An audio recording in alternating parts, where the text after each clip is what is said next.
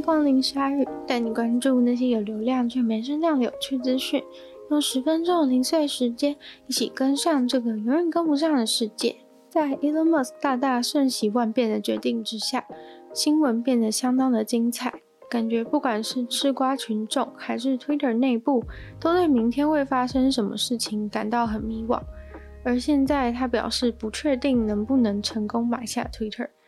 他出的价格是每股五十四点二元美金，也就是说，Twitter 整个的价值会落在四百三十亿元美金。Twitter 的执行长告诉员工，他们正在评估，也澄清公司并没有被他出价的行为绑架。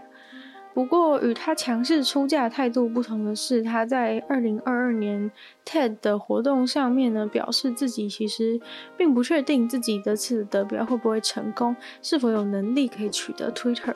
他也解释说，如果买下 Twitter 的计划失败的话，他会马上开始执行他的另外一个计划。在会议上，他又大谈到 Twitter 应该要更加的开放透明，再次强调他非常重视社群平台一定要有言论自由。也许他就是觉得只成为最大单独股东还是没有办法撼动 Twitter，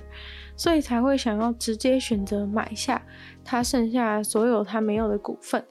他也在正式的场合当中提到，之所以会想要这样做，是因为他认为他自己是那一个有办法开发出 Twitter 这家公司最大潜力的人选，甚至说，如果买不下 Twitter 的话，他可能会需要重新考虑一下他股东的身份。而 Twitter 的重要人物如果决定要否决他提出的购买，又不把他开出的价格和股东们讨论进行投票的话，那就不太合理了。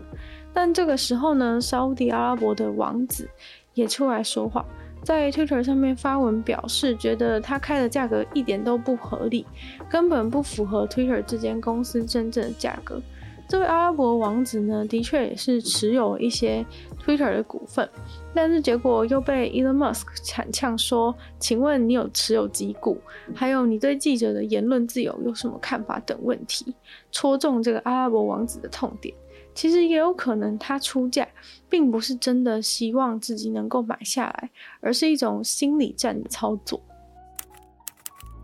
在这个资讯混乱、意见丰富的世界里，各种势力都忙着提倡自己的理念，找志同道合的人一起来支持。不管是宗教、环保团体、女权主义、邪教，或是阴谋论，不外乎都是如此。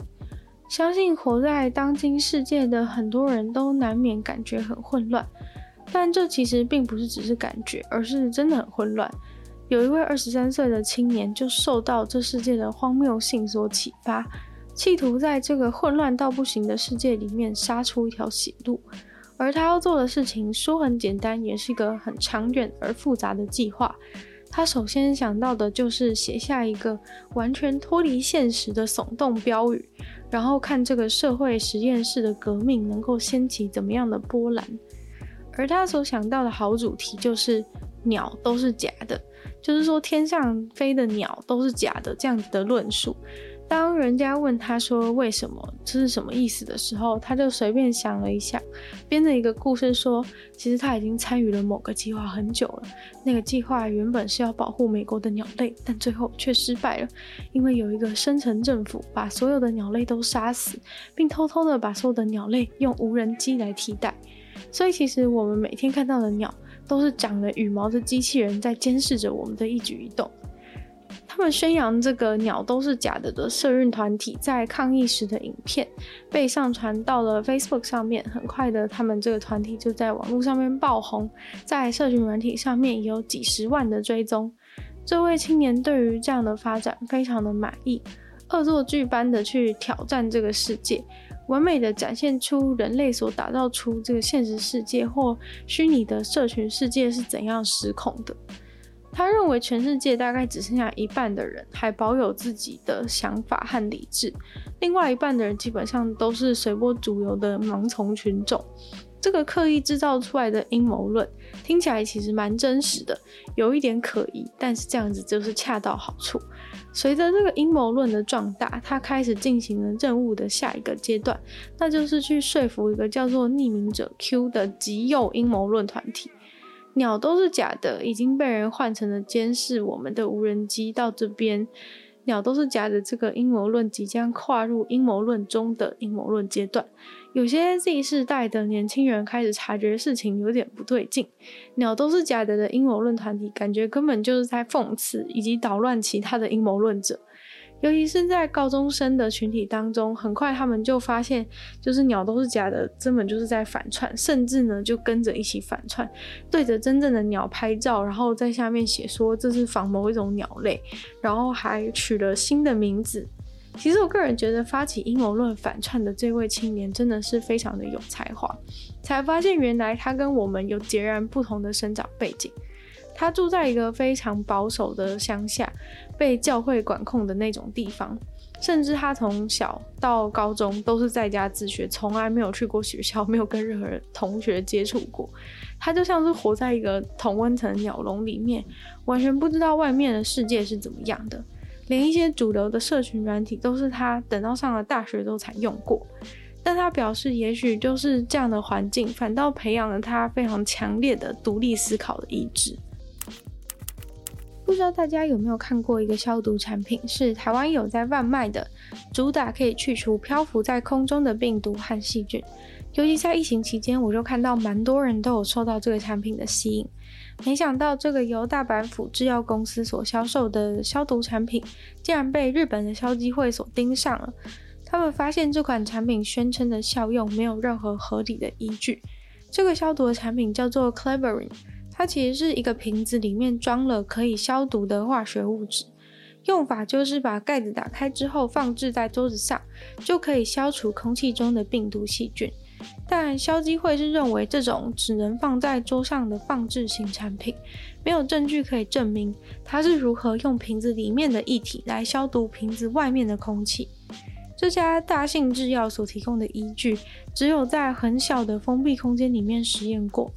但是那个环境跟一般的房间比起来是差太多了，很可能它只能消毒瓶口外面一点点，方圆五公分到十公分的范围，所以消基会认为他们违反了赠品标签法，不能贴这种没有任何依据的效果标签在包装上。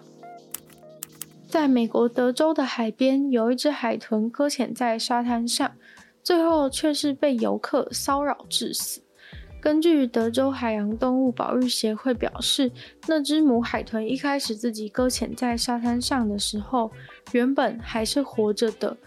却因为有很多去海边玩的游客，一大群人围着它，不停地骚扰它，想试图把它推回去海里面。大家明明都看得出来，海豚已经受伤了，却还有人想要跟它一起游泳，甚至想要骑在海豚身上。结果来不及等到专业的人到场，海豚就疑似因为被玩死了。当海豚已经在虚弱的状态之下，又处在高压的环境，真的很难撑住。保育协会也呼吁大家，如果真的在海边遇到鲸豚搁浅的情况，代表他们已经不可能是健康的，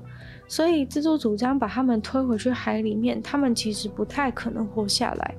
所以最好的方式就是打电话给相关单位，并按照指示来确保鲸豚的安全。今天的鲨鱼就到这边结束了，再次感谢订阅赞助的会员黑牡丹、Ashley、选求生 ZZZ、Jason、KUN 还有毛毛。那就希望有意愿继续支持鲨鱼创作的朋友，非常欢迎在下方 Patreon 连结可以找到不同的会员等级，还有不同的福利给大家参考。喜欢鲨鱼的节目的话呢，也希望大家可以尽量的把这个节目分享出去给更多人知道，也可以在 Apple Podcast 帮我留星星、写下评论，或者在留言区的地方留言给我，都会觉得很开心。那也可以去收听我的另外。两个 podcast，女友的纯粹不理性批判会有一些时间比较长、主题性的内容。听说动物的话呢，当然就是跟大家介绍一些有趣的动物知识。那就希望大家可以订阅我的频道，追踪我的 IG，然后鲨鱼就继续在每周二、四、六会跟大家相见。那么下次见喽，拜拜。